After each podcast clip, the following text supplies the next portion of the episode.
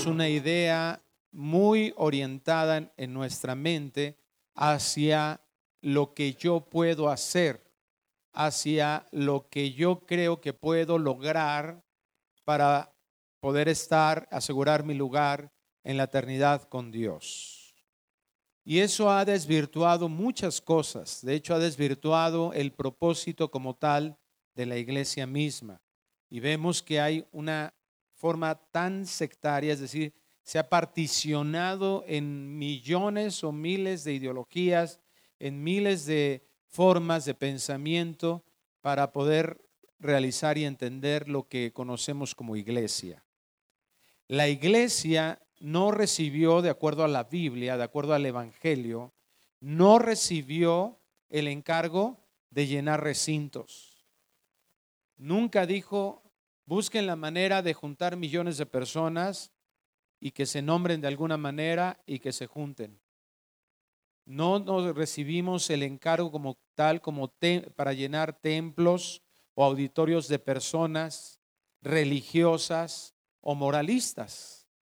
¿Qué significa esto? Personas que crean que el único propósito es caminar de mejor manera, es decir, ser mejores, tratar de hacer el bien, y entonces ese es el objetivo.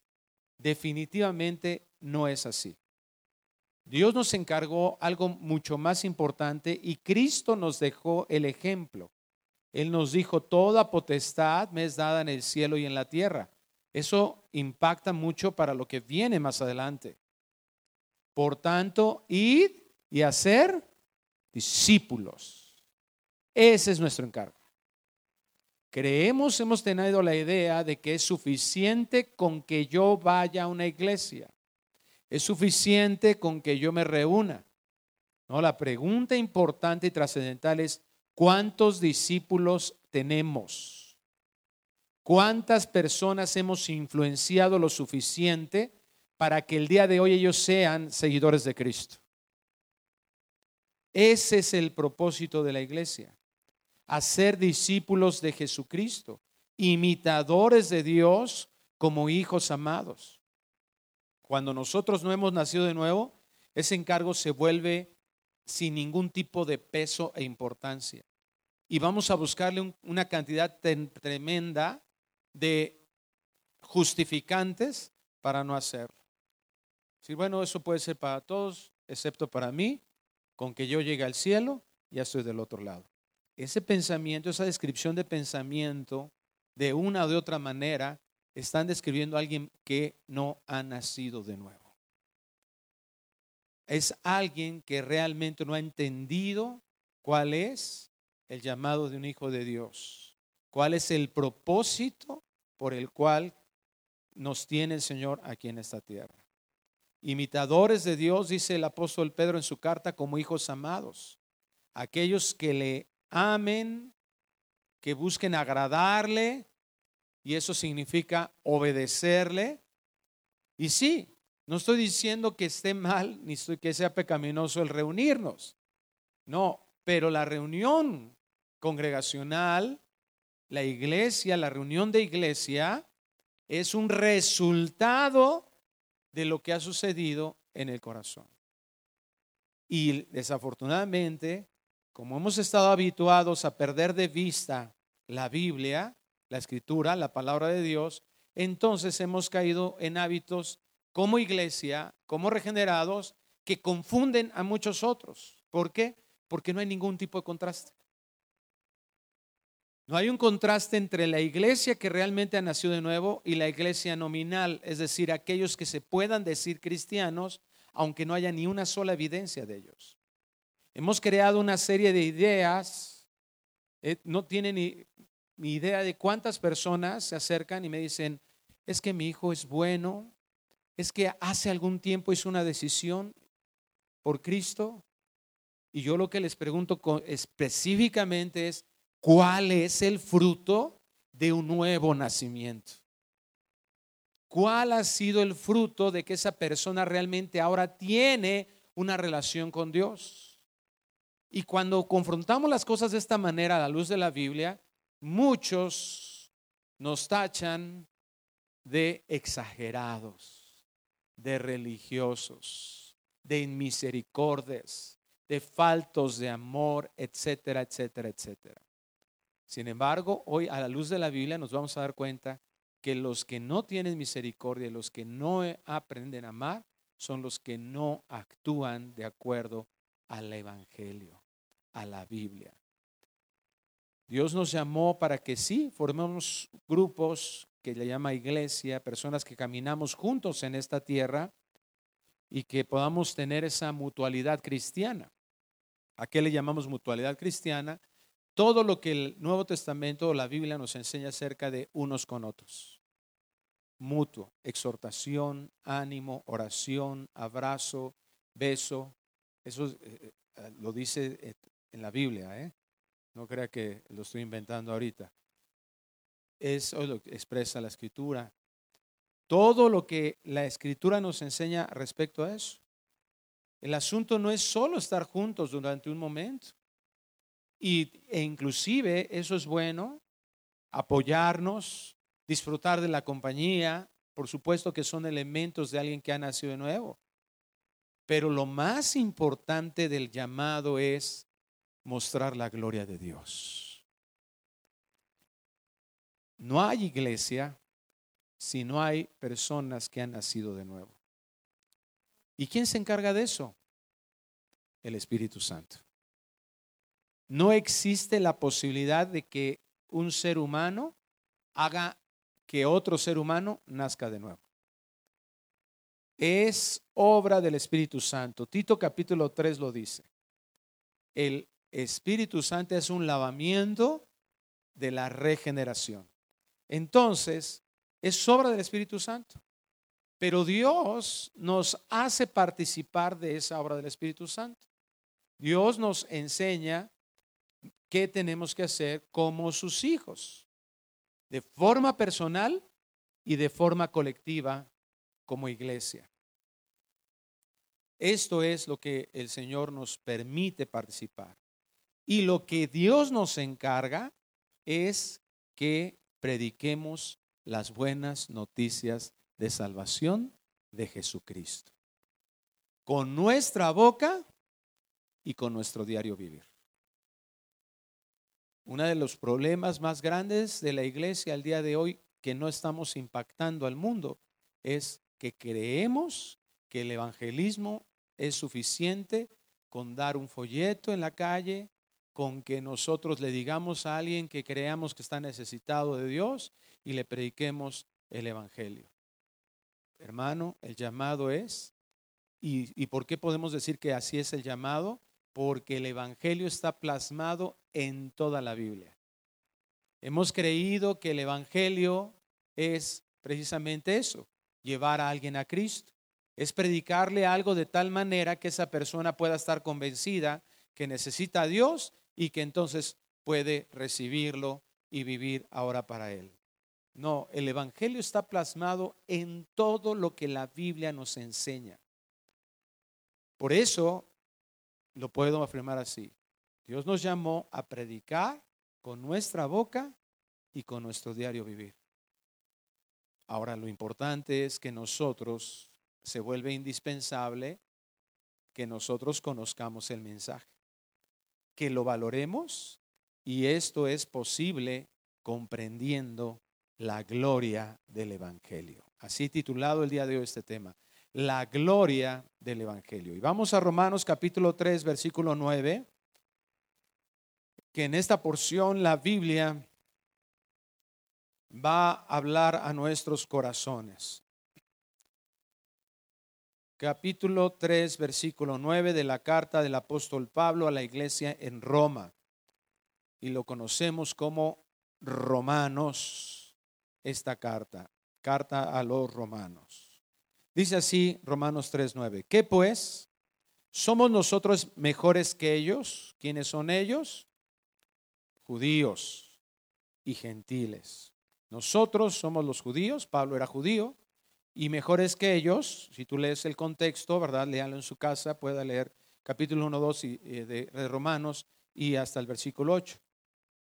Pablo está exponiendo precisamente la posición de culpa, la posición de pecado de todos los seres humanos, lo dice desde el capítulo 1.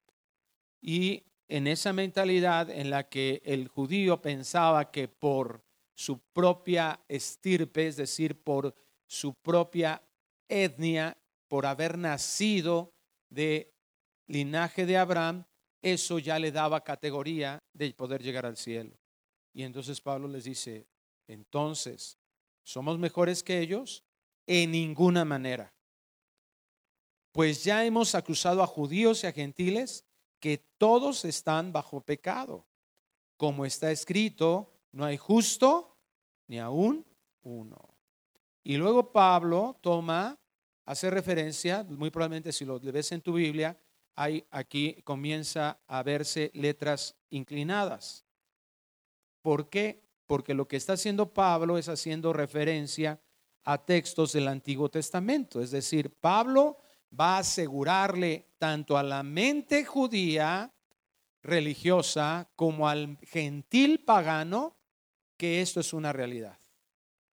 Y si tú comienzas a leer esto, empieza a tener como unas contradicciones en la forma habitual en la que la filosofía de esta sociedad nos ha establecido verdades. Es decir, Pablo comienza a decir, no hay justo ni a un uno, y luego va a describir por qué no hay justo ni a un uno. Versículo 12, todos se desviaron, a una se hicieron inútiles. Ah, caray. Eso comienza a estar un poco fuerte el asunto. ¿Cómo que inútiles? Nos está ofendiendo, porque esto en, nuestro lenguaje coloquial se vuelve como ofensivo, inútiles. No hay quien haga lo bueno, no hay ni siquiera uno. Sepulcro abierto es su garganta, con su lengua engañan, veneno de áspides hay debajo de sus labios, su boca está llena de maldición y de amargura, sus pies se apresuraron para derramar sangre, quebranto y desventura hay en sus caminos, y no conocieron camino de paz. No hay temor de Dios delante de sus ojos, pero sabemos que todo lo que la ley dice, lo dice a los que están bajo la ley, para que toda boca se cierre y todo el mundo quede bajo el juicio de Dios, ya que por las obras de la ley ningún ser humano será justificado delante de él, porque por medio de la ley es el conocimiento del pecado. Le voy a suplicar que cierre sus ojos. Padre, te rogamos que en este día nos des la oportunidad de escuchar tu voz, nos des la gracia, la misericordia tuya se manifieste para que nosotros escuchemos tu palabra, la entendamos, baje a nuestro corazón, Señor, comprendamos el mensaje, nos pueda mostrar, Señor, la realidad de nuestra naturaleza, que tu gracia se manifieste en aquellos que no han nacido de nuevo y que Dios el día de hoy tu poder creador cambie su naturaleza para que el Evangelio tenga, Señor, accesibilidad a su mente, a su corazón y el día de hoy puedan ellos certificar que somos hijos de tuyos. Señor, para los que hoy podemos estar como dormidos, Padre, que el día de hoy escuchemos esta palabra y seamos despertados que realmente podamos darnos cuenta que el llamado que tú nos has hecho a ser discípulos no se ha cumplido por muchas razones. Cualquiera de ellas que el día de hoy pueda hacer vencer a nuestro corazón nos lleva a un verdadero arrepentimiento y que el propósito por el cual tú nos llamaste se cumpla. Darte la gloria a ti, la honra a ti y mostrar en esta tierra quién eres tú a través de lo que vas a hacer en nuestras vidas a través de que cada día seamos más como Cristo. Te pedimos esto en el nombre precioso de Cristo Jesús y la iglesia decimos, amén. Es muy importante que nosotros comprendamos lo que en este contexto la Biblia, esta carta a los romanos nos está explicando. Porque cuando nosotros menospreciamos el Evangelio, menospreciamos el llamado de Dios a compartir el Evangelio a otras personas. Cuando lo hemos menospreciado en el sentido que no nos ocupamos de mostrar qué es lo que la Biblia dice, sino hacemos nuestro propio Evangelio. Le decimos a la gente lo que nosotros creemos que puede hacer que ellos se acerquen a Dios. Hermano, eso es algo lleno de mucho orgullo, porque estamos dándole más valor a nuestras ideas que a la palabra de Dios, a la Biblia misma. La escritura habla de sí misma como el poder que tiene. Pablo lo dijo ya en el primer capítulo. El Evangelio es poder de Dios. ¿Puedes imaginarte lo que eso significa? Lo que, lo que eso, o puedes pensar o entender lo que eso significa.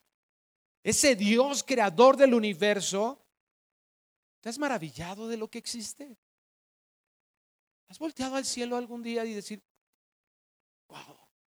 Yo me acuerdo la primera vez que me pidieron en, en secundarios, en la, en la iglesia donde yo asistía, se llamaba secundarios, adolescentes, me pidieron que diera el primer devocional. Y yo comencé a explicarles lo que significaba el eh, Salmo 24, como lo entendía en ese momento. Yo les decía, ¿te has puesto a pensar quién eres tú en tu casa? O sea, tu casa, el lugar que ocupas, el espacio que ocupas.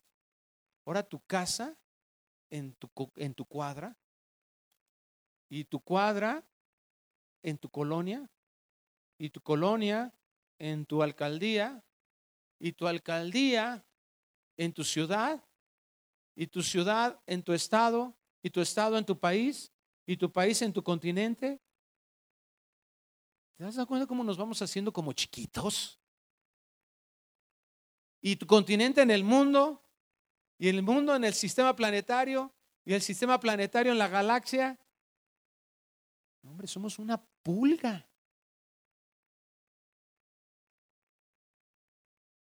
¿Qué, así en todo el universo, en toda la creación? Bueno, todo el universo que nos sorprende tanto, porque eso no deja de sorprender.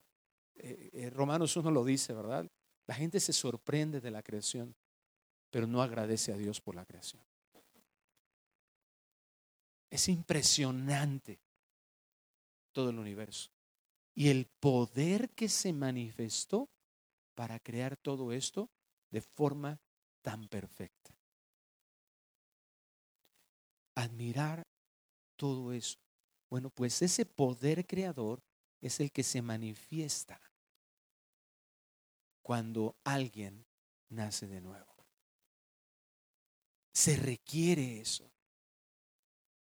Para nosotros valorar, muchas veces tenemos que hacer ese tipo de análisis, valorar lo que existe en todo el universo y el poder que se manifestó, tenemos que pensar en eso poder hacer un contraste entre que a veces yo me siento tan grande y tan importante, pero que dentro de un universo digo, ah, caray, qué impresionante grandeza.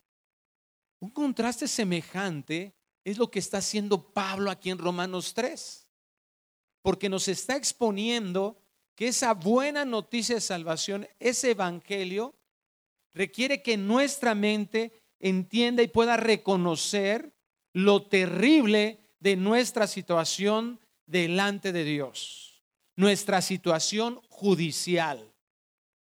Porque está hablando de términos legales, si te das cuenta. Está hablando de ley, está hablando de castigo, está hablando de la condenación que alguien tiene debido a esa posición delante de la justicia de Dios. No hay un ser humano que pueda presentarse del delante del Dios perfecto, santo y justo. ¿Por qué nos afanamos como humanidad en creer que Dios va a bajar su nivel de justicia porque nosotros somos sinceros? ¿No has escuchado ese tipo de propuestas? No es que yo le pedí perdón a Dios y de verdad, de verdad, con todo mi corazón, y yo se lo pedí con toda sinceridad. Si tú te das cuenta, lo que vamos, examina lo que vamos a ver más adelante, y nunca se nos refiere al acto de solicitar perdón a Dios.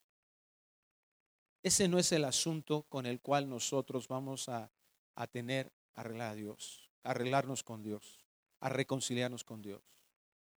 Lo que nos está mostrando la Biblia, el número uno, es que nadie puede presentarse delante de Dios perfecto, santo y justo con un mínimo de impiedad. En Habacuc 1:13 lo explica el profeta de esta manera. Muy limpio eres de ojos para ver el mal. Entonces, ¿qué nos está qué tenemos que entender nosotros? Que de ninguna manera que no hay ningún tipo de posibilidad que la naturaleza perfecta y absoluta de santidad y de justicia y de rectitud de Dios puede siquiera mirar, como dice el profeta, tener comunión con algo pecaminoso o impío. Esto es trascendental. Porque estamos en un mundo que nos está impulsando, empujando filosóficamente a pensar que todos los esfuerzos que un ser humano pueda hacer, no importa el camino que siga, todos los esfuerzos, cualquier tipo de esfuerzo, van a hacer que Dios lo considere para que se reconcilie con Él y pueda estar con Él por toda la eternidad. Pero la terrible noticia es que esa es una mentira que viene del infierno y que se adecua a ese pensamiento de inconverso, esa condición de condición caída de pecado. Y entonces por eso Pablo da esta explicación tan detallada. En principio yo tengo que saber quién es Dios y cómo es Dios. Y que de acuerdo a esa condición yo tengo que mirarme a mí. Por eso dice Pablo, ¿qué pues diré? ¿Qué pues somos nosotros mejores que ellos? En ninguna manera. Pues ya hemos acusado a judíos y entiendes que todos están bajo pecado. Ahora, déjame explicarte qué significa eso. Como está escrito, no hay justo ni aun uno. Entonces, hay una afirmación divina categórica. Dios no negocia su pureza. Dios no negocia su justicia perfecta el moralismo, que es el esfuerzo humano por tratar de portarse mejor, que pretende convencer a Dios de que está haciendo algo bueno, de que está haciendo algo aceptable a Dios, y que eso nos coloca en que Dios entonces me va a aceptar. Entonces yo estoy queriendo hacerle manita de puerco a Dios y le estoy diciendo, bueno, pues sí tengo dos, tres pecadillos por ahí, ¿verdad? Pero bueno, pues considéralo. Es como pedirle a un pez, hermano, o sea, es como, eh, eh, quiero que te imagines, esta es la naturaleza santa y justa, perfecta de Dios. Esa es su naturaleza. Y, nos, y queremos que Él modifique su naturaleza y se adapte a nuestros propios parámetros de justicia. Es como pedirle a un pez que sobreviva fuera del agua. ¿Me explico? ¿Por qué un pez no puede sobrevivir fuera del agua? ¿O por qué tú y yo, si nos echamos al agua, tampoco vamos a sobrevivir más de dos o tres minutos, lo más que aguantes tu, tu o cinco, no sé cuánto? ¿Por qué eso no es posible? Porque no es tu naturaleza. Porque el pez tiene una naturaleza, tiene branquias que solamente sobrevive ahí y, cambiar su naturaleza. Eso es lo que le estamos pidiendo a Dios. Cambia tu naturaleza. Yo pequé, perdóname, ¿no? Dios te dice que no es el asunto de lo que tú quieras o desees. Dios nos comienza a explicar contundentemente que es un engaño terrible de la carne. El hombre caído, cuando dice Pablo, no hay justo ni a uno, está diciendo el hombre caído, una vez que caímos en pecado, hay algo, una afectación terrible, pero no es solo una enfermedad. En Efesios 2 lo refiere a qué? A la muerte. Muertos por el pecado. Y lo que está explicando Pablo aquí es que vamos a darnos cuenta, la descripción es que estamos radicalmente corrompidos por el pecado. De raíz, lo que surge de aquí, todo va a ser pecado. Mira lo que dice, no hay quien entienda, no hay quien busque a Dios. ¡Uy!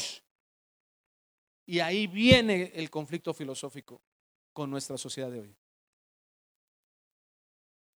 ¿Quién busca a Dios? ¿Cómo es eso? Hay un montón de gente que busca a Dios. Hay un montón de gente que quiere estar con Dios por la eternidad. Pastor, hay algo que no está bien aquí. No tendríamos que buscar a lo mejor se equivocó Reina Valera. ¿Qué quiso decir Dios con esto? Porque yo sí veo que hay gente que busca a Dios. Hermano, si la gente buscara a Dios, le interesaría que Dios dice. El simple concepto de Dios habla de señorío.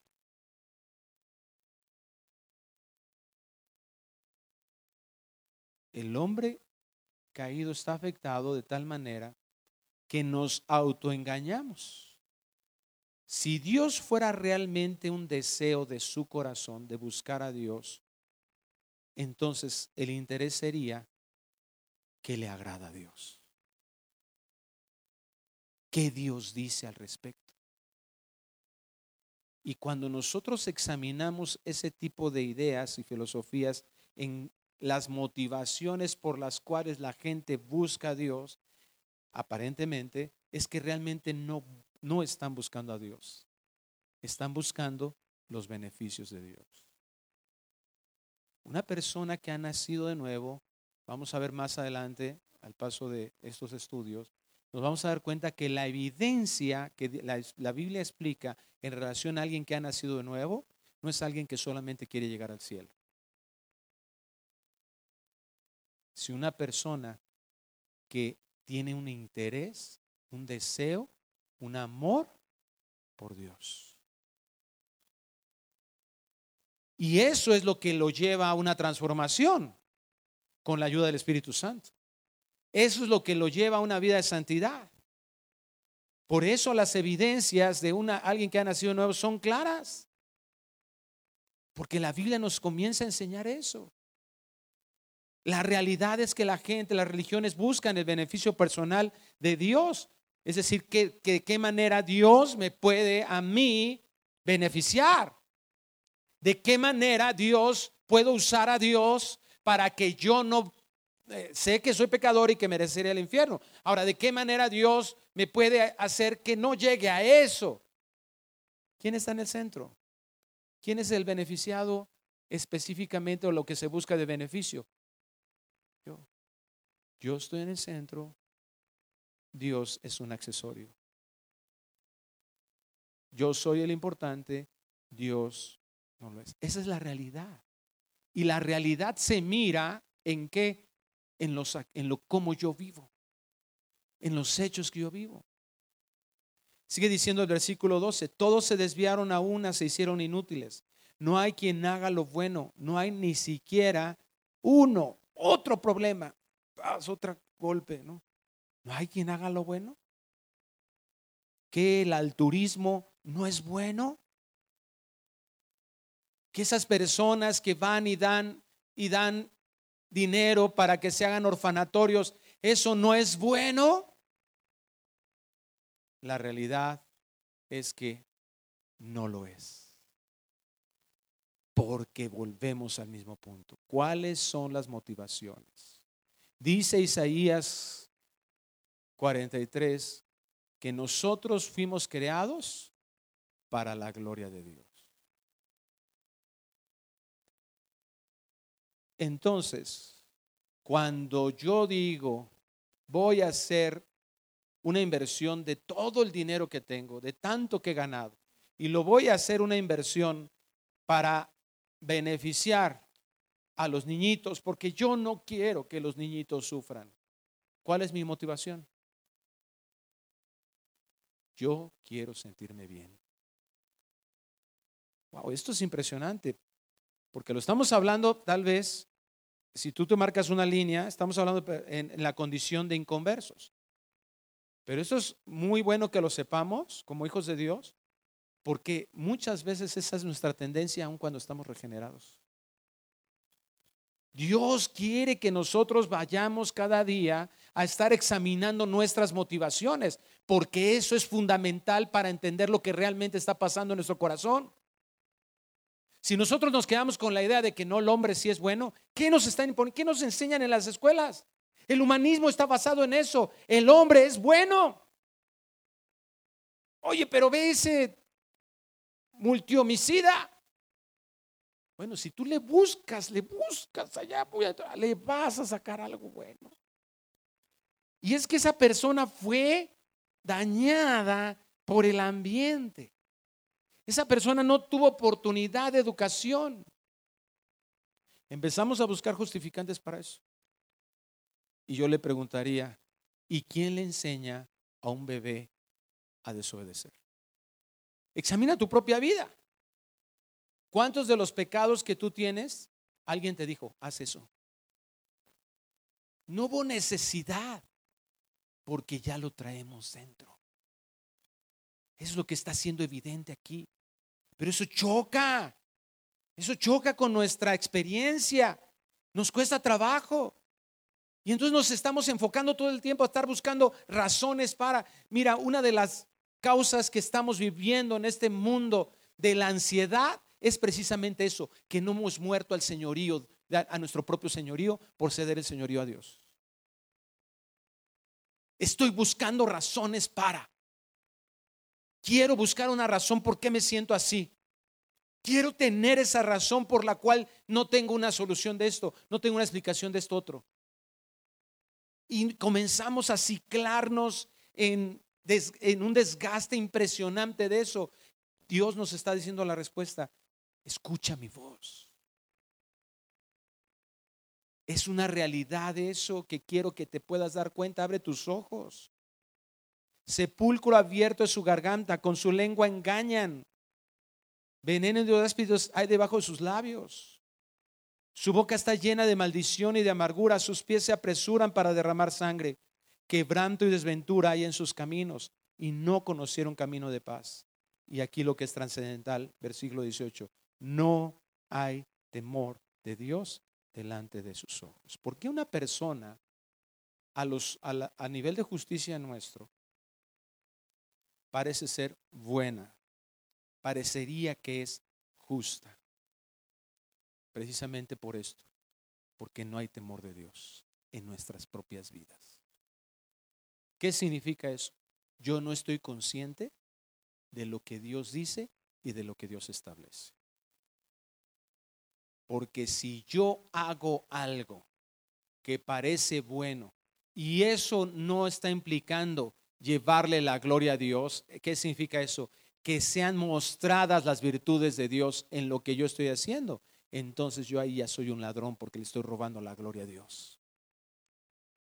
En el momento que yo hago algo en función de mis propios preceptos para que algo terrenal reciba gloria, y no sea mi enfoque la gloria de Dios, entonces yo ya perdí el sentido de mi existencia y yo ya ahí soy un ladrón. Eso es pecado. Por eso dice Hebreos capítulo 11, versículo 6, sin fe es imposible agradar a Dios. Cada vez que yo hago cosas que no están en mi corazón, la búsqueda de agradar a Dios, estoy pecando. Porque también dicen Romanos que, ¿verdad? Lo que no es por fe es pecado. Cuando nosotros analizamos las cosas así, ya nos es mucho más fácil que nos demos de cuenta de esa corrupción que hay en el hombre que el hombre está buscando su propia gloria. ¿Qué les decía a los judíos? Eso es impresionante, porque esos judíos que parecía que estaban haciendo la ley, cumpliendo la ley, ¿qué les dice Jesús? Ustedes están buscando nada más justificarse unos a otros. ¿Por qué? Porque se están halagando unos a otros. Sin que les importe qué dice Dios al respecto. La humanidad es pecadora por naturaleza. Y lo único que puede producir es pecado.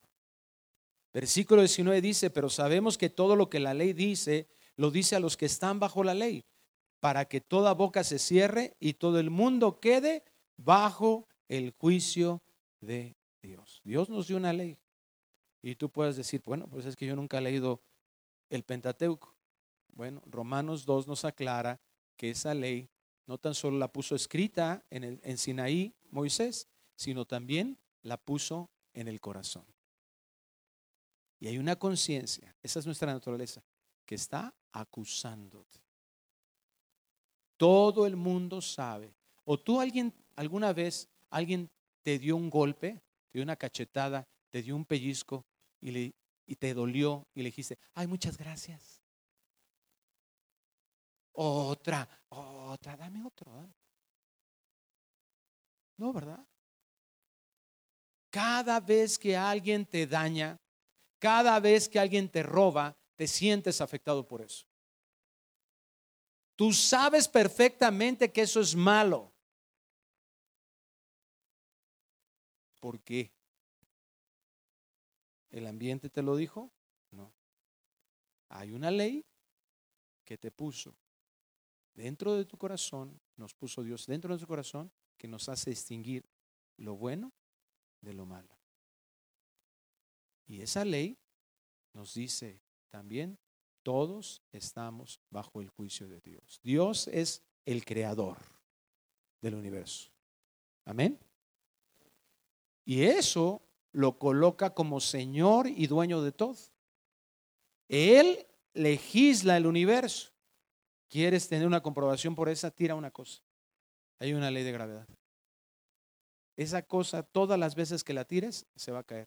Leyes de gravedad. Leyes termodinámicas. Leyes que rigen todo el universo. Por más que le digas, yo no quiero que el mundo, que esta tierra se mueva, mm, lo voy a frenar. Hazle como quieras. Todo está regido por las leyes de Dios. Físicas, químicas y morales. Dios nos dictamina qué es lo bueno y qué es lo malo. Él es el legislador del universo. Y Él también es el juez justo. Y aquí es donde viene la terrible noticia. Aquí es donde vamos a colocar una tela de terciopelo negra para poder después ver la gloria del Evangelio. Apocalipsis 20:11.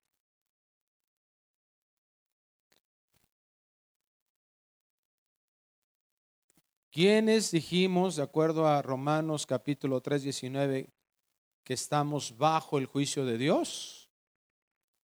Todos. Voltea con tu hermano que está ahí, tú también. ¿eh? Mala noticia. Ahora, ¿cómo es ese juicio de Dios? La Biblia lo describe. Vi un gran trono blanco y el que estaba sentado en él de delante del cual huyeron la tierra y el cielo, y ningún lugar se encontró para ellos. Y vi a los muertos. Si tú lees el contexto de Apocalipsis, estos muertos ya no son los que murieron físicamente, sino los que murieron espiritualmente y después murieron físicamente. Muertos espirituales grandes y pequeños, de pie ante Dios. Esto es trascendental en la narración de Juan. De pie ante Dios. Hay dos posiciones que puedes tener delante de la presencia de Dios. De pie o inclinado. ¿Se entiende? De pie, ¿qué significa? Orgulloso, retador, sin rendición, dura cerviz. Esto recto, sin doblarse, sin doblegarse, de pie ante Dios, y los libros fueron abiertos y otro libro fue abierto, el cual es el libro de la vida. Y fueron juzgados los muertos por las cosas que estaban escritas en los libros, según sus obras. Otro punto importante. Estos fueron juzgados según sus obras. Juicio. Usted no creía, pero hoy es una clase de, de, leyes, de términos legales, ¿te das cuenta? Según sus obras. Cuando tú vas delante de un juez, ¿para qué te presentas delante de un juez? ¿Qué dice el juez? A ver qué pasó. No, pues es que este me, me dañó. ¿Qué hizo? Sus obras.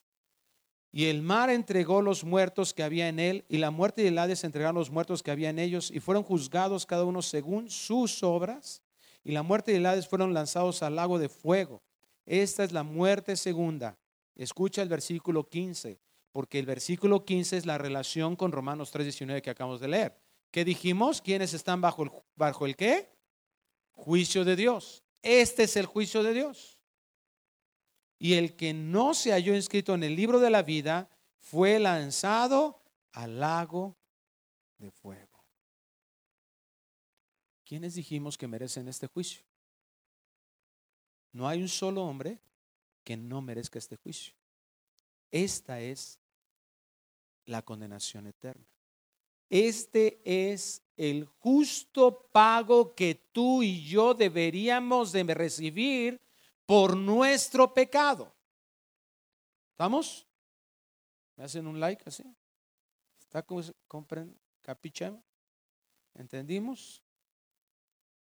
Y entonces, bajo este contexto bíblico, regresamos al versículo 20 de Romanos 3. Ya que por las obras de la ley, ningún ser humano será... Ay, aquí viene el punto. Y de entendimiento ya comenzamos a, empiezan a caer cada cosa en su lugar. Por las leyes, las obras de la ley, ningún hombre será justificado delante de él, porque por medio de la ley es el conocimiento del pecado. Entonces, si yo quiero portarme bien y yo voy corriendo, Dios, ¿qué tengo que hacer para, para ser justo? Y Dios te dice, cumple todos mis mandamientos. Ok, voy ahí, ¿verdad? Y de entrada, ya no ya lo que me estoy dando cuenta realmente de eso, ¿qué es?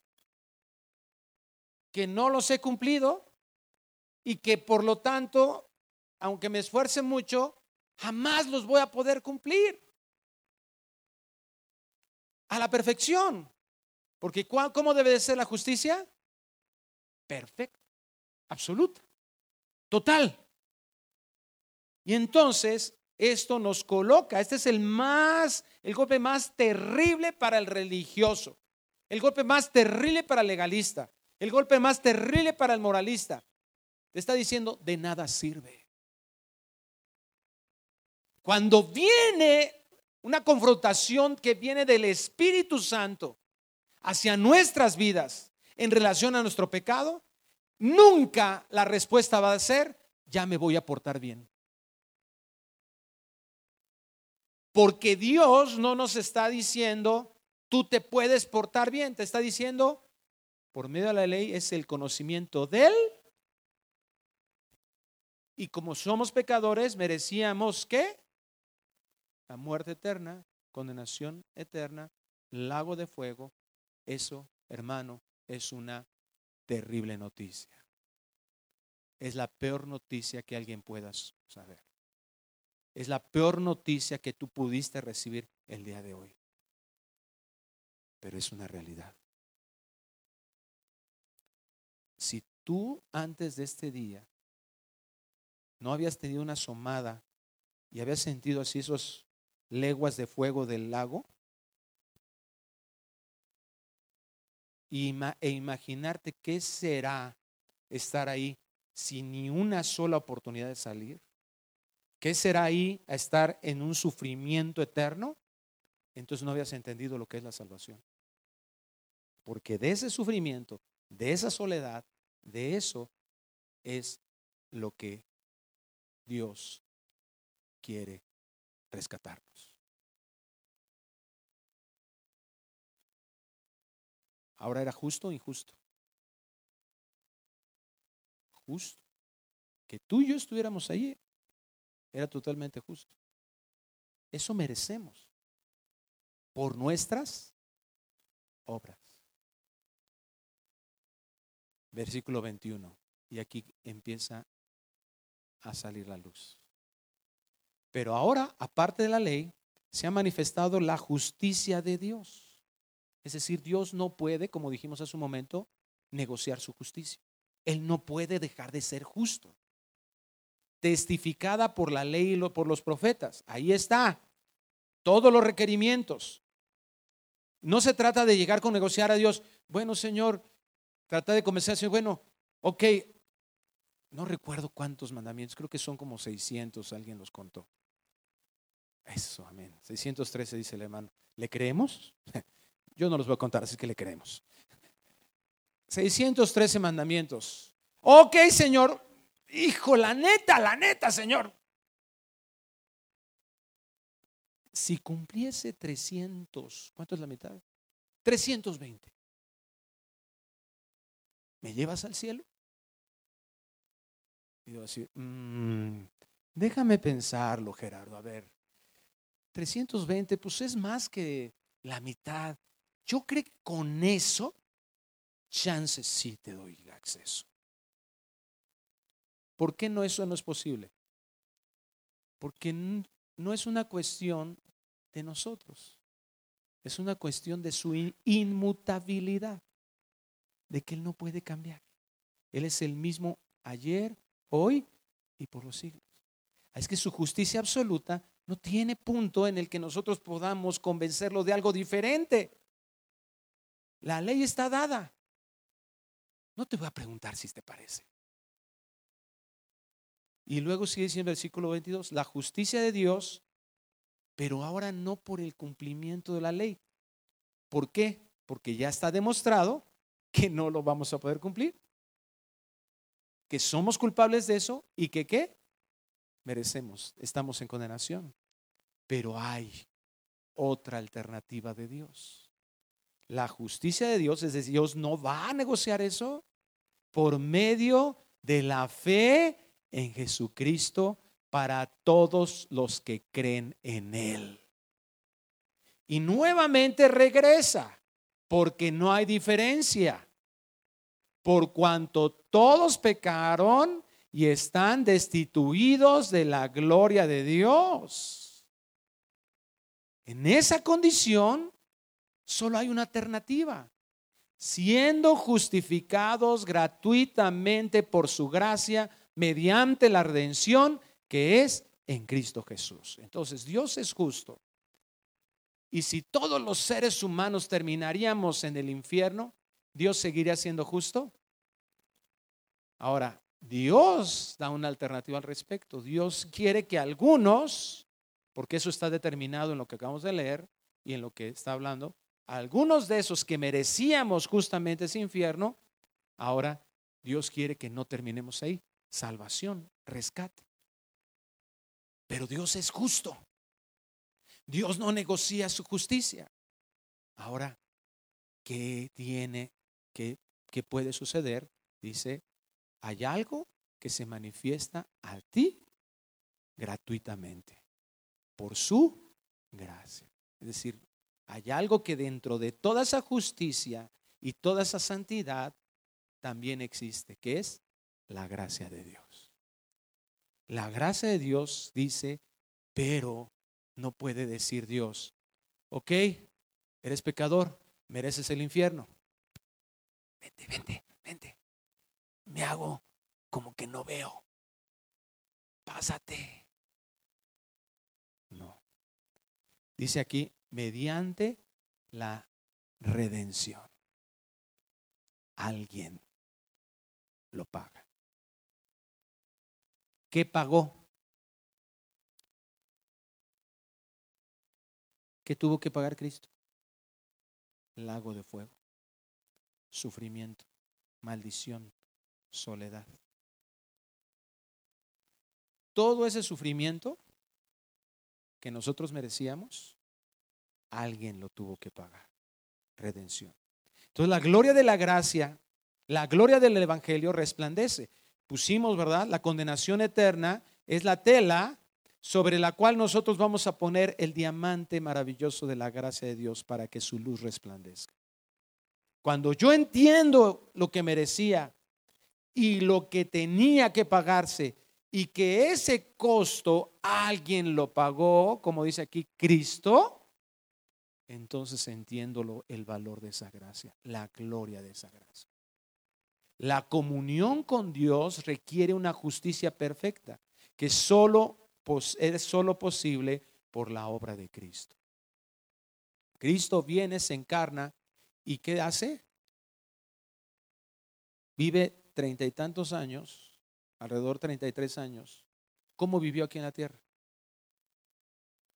Como hombre, justo, santo, sin pecado, sin mancha.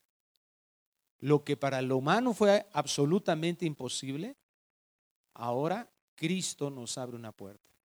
La nueva traducción viviente dice, pues todos hemos pecado. Nadie puede alcanzar la meta gloriosa establecida por Dios. Sin embargo, con una bondad que no merecemos, Dios nos declara justos por medio de Cristo Jesús, quien nos liberó del castigo de nuestros pecados. ¿Por qué nos liberó? Porque lo pagó. Esa liberación implicó que Él sufriera. Entonces, la justificación es el decreto legal divino para presentarnos justos. ¿Qué nivel de justicia? Perfecta. Por eso Cristo vive aquí de forma perfecta. Cumplió toda la ley, cumplió todos los requisitos. Si la sangre fuera necesaria solamente para la limpieza de nuestros pecados, ¿verdad? Y que eso fuera suficiente, entonces Cristo nace y ¿para qué tanto problema? Al otro día lo sacrifican. No. Estuvo aquí en la tierra viviendo en santidad e injusticia. El justo. ¿Con qué objetivo? Número uno, presentar un sacrificio válido. Porque si él hubiera pecado, entonces ¿qué merecería? Morir. Pero él no pecó. Él merecía morir y se sujeta a la muerte. Muere en nuestro lugar. Deja un saldo a favor. Como un tipo, perdónenme los abogados, ¿verdad? Si es que me estoy equivocando. Como un tipo fianza a favor. Un saldo a favor que queda ahí en relación a qué? Al perdón de nuestros pecados, pero también no se queda solo el perdón de nuestros pecados, sino a nuestra justificación. Es decir, nosotros nacimos con pecado, en pecado. Ya debíamos, ya, ya con eso ya estamos en una condición terrible. Y todo lo que producimos es pecado. Entonces aquí está, ¿verdad? El cero. Como si no hubiéramos existido, ahí estaba el cero. No, no ofendimos a Dios, no hicimos nada. Pero sí existimos y empezamos un negativo delante de la justicia de Dios. Ahora, por su sangre, en su muerte, nos coloca en perdón de pecados. ¿Qué significa? Ya no debemos nada de nuestros pecados. ¿Eso fue lo que hizo Cristo? Sí. Pero además, su justicia se nos imputa. Dice, para manifestar, a quien Dios puso como propiciación por medio de la fe en su sangre. Propiciación, ¿qué significa? ¿Cuál es la manifestación de la justicia de Dios al pecado? La ira de Dios. Y la ira fue derramada sobre nosotros. Fue derramada sobre Cristo. Propiciación. Esa es la propiciación. Que Cristo recibe la ira de Dios sustituyendo nuestro lugar. En lugar de que caiga sobre nosotros, Cristo se coloca como un mediador y entonces sobre él cae la ira. Ese sufrimiento cae sobre él. Para manifestar su justicia a causa de haber pasado por alto en su paciencia los pecados pasados. Entonces se requiere pagar este alto precio del dolor, del abandono eterno acumulado, de la ira divina, es derramada sobre el Hijo y por eso el cielo, la, la tierra se oscurece.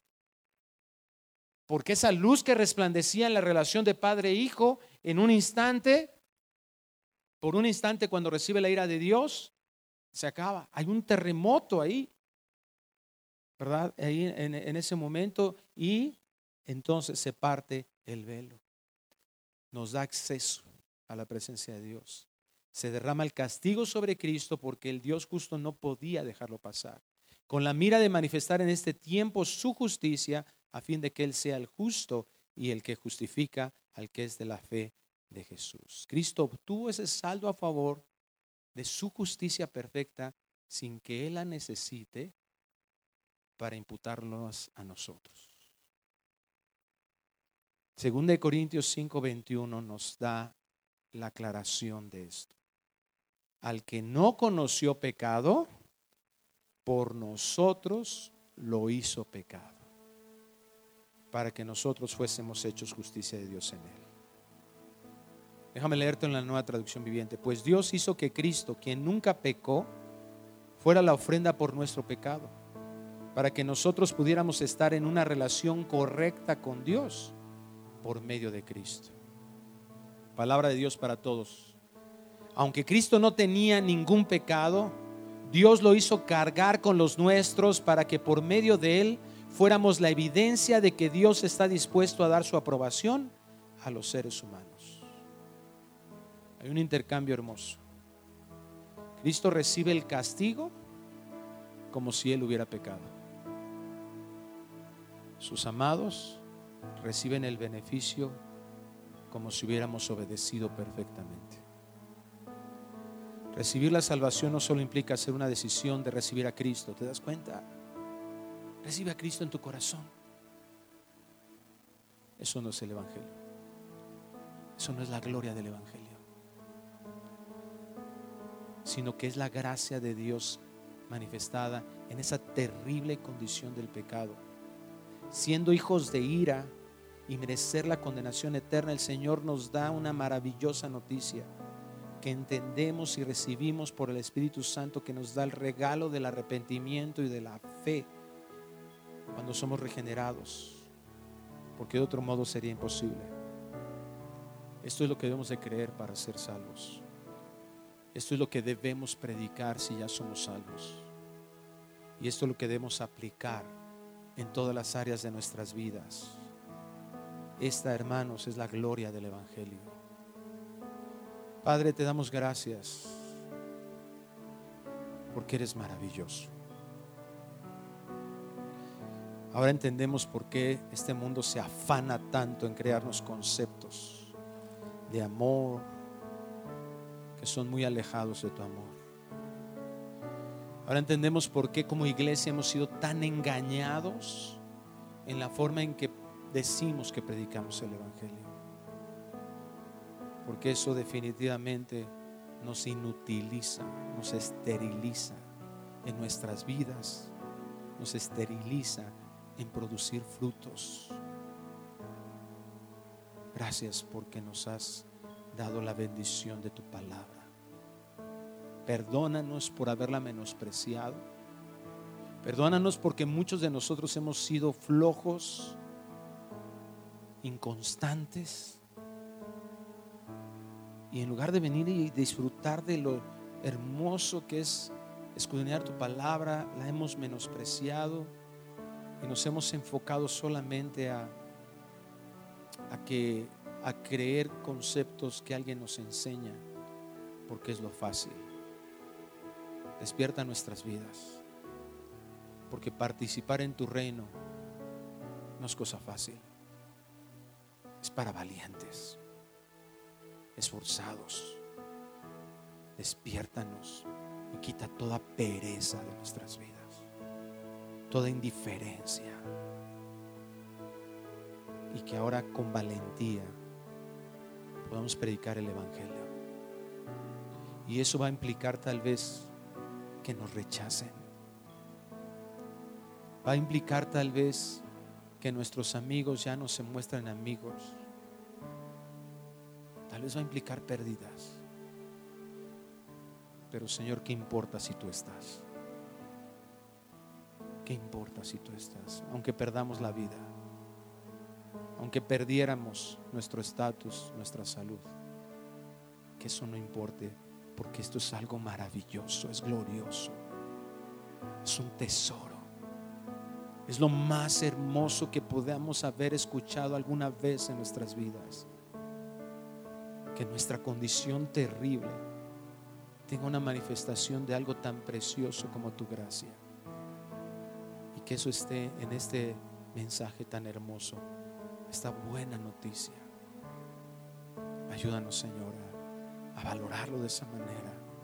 Pero sobre todo que si la hemos recibido, la hemos creído, Señor, ahora la compartamos porque hay tanta necesidad de eso.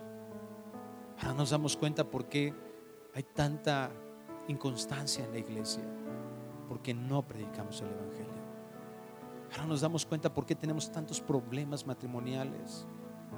Porque el Evangelio no ha sido nuestro fundamento. Creemos, seguimos pensando que merecemos cosas cuando realmente Dios tú nos invitas a deleitarnos en tu gracia y a vivir en tu gracia el entendimiento de cómo se manifestó esa gracia.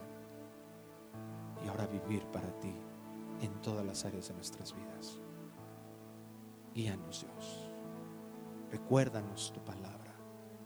Recuérdanos de dónde nos sacaste para cada momento de nuestras vidas estar agradecidos. Para morir a nosotros mismos y dejar de ser unos niños berrinchudos, unas niñas berrinchudas, demandantes, creyendo que todo tiene que estar centrado en nosotros. Y verdaderamente, Señor, que el Evangelio nos lleve a centrar nuestras vidas, a centrar la educación de nuestros hijos en el Evangelio para tu gloria. Te lo pedimos en el nombre precioso de Cristo Jesús. Amén.